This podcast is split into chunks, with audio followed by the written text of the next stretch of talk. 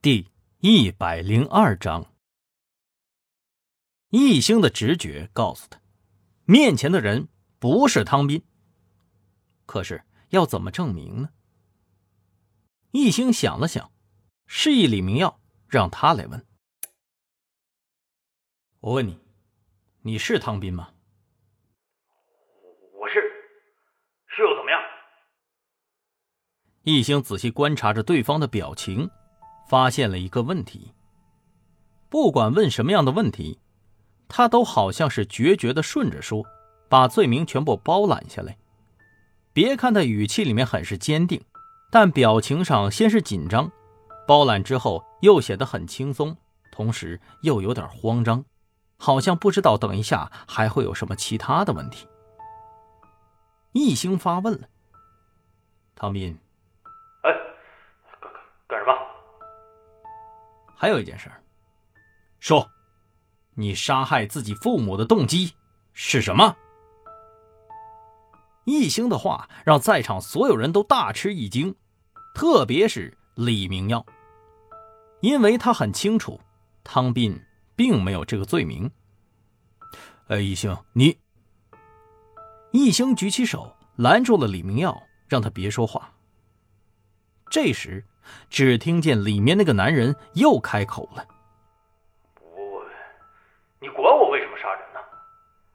反反正人是我杀的。”李明耀愣住了，说：“你母亲叫什么？”我我太紧张了，我我想不起来了。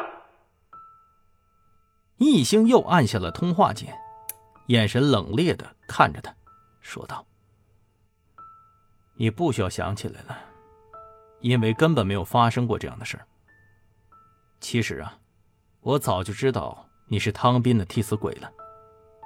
但是我很好奇，他到底给了你什么好处啊，让你连命都不要了？如果我没猜错的话，汤斌还藏在滨海市里呢吧？易星说的很轻松，但却狠狠的敲击在对面男人的心里。他的眼神呆滞，不可思议的看着玻璃。李明耀见状，赶紧继续加大攻势。我说：“说出你的真实姓名吧，我们会保护你的家人不受侵害的。如果你一味抵抗，不配合我们的工作，在这里自欺欺人的话，那可就别怪法网无情了。”男人哭了，抱头痛哭，说出了。真实的情况。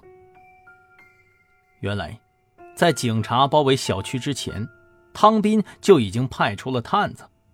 当他发现有危险之后，立刻想了一个狸猫换太子的戏码，找到了这个男人，代替自己出行，而他自己则继续潜伏在滨海市。等到风声一过，他就可以安然离开了。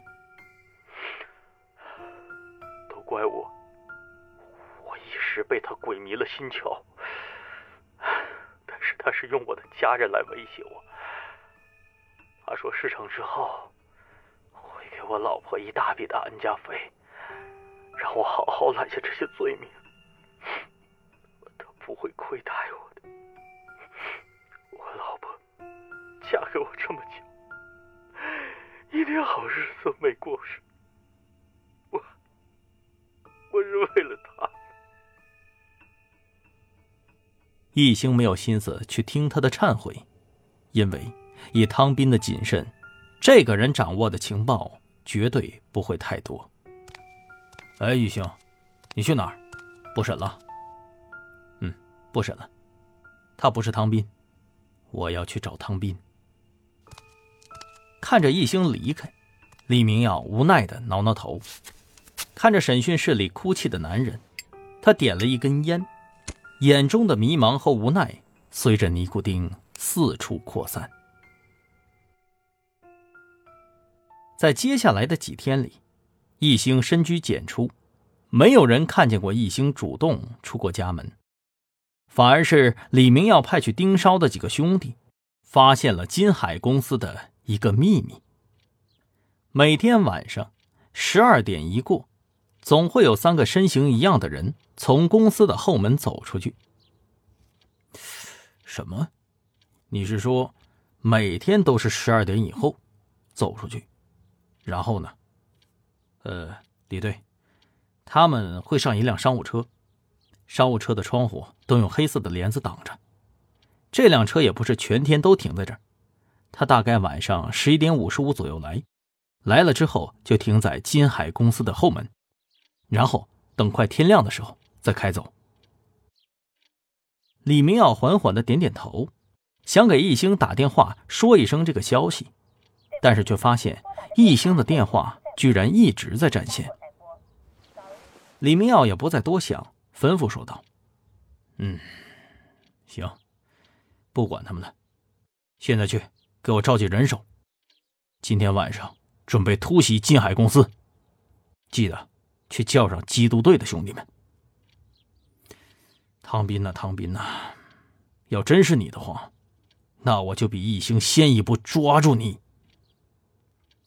哦，对了。”傻徒弟，你等一下，去看一下易星，他在家里憋着，忙活啥呢？汪旭东按照地址找到了易星的家，可是似乎没人。不管他怎么敲门，屋子里头都静悄悄的，而门框上却写了一圈长长短短的图案。这什么？啊，摩斯密码。半晌过后，汪旭东这才反应过来，拿出了手机，翻译出了这串代码的意思：外出采集资料，有事发短信。哎，我去，我的易大顾问呢？弄这么神秘干什么呀？汪旭东摇了摇头，给易星发了条看见速回的消息以后，转身离去。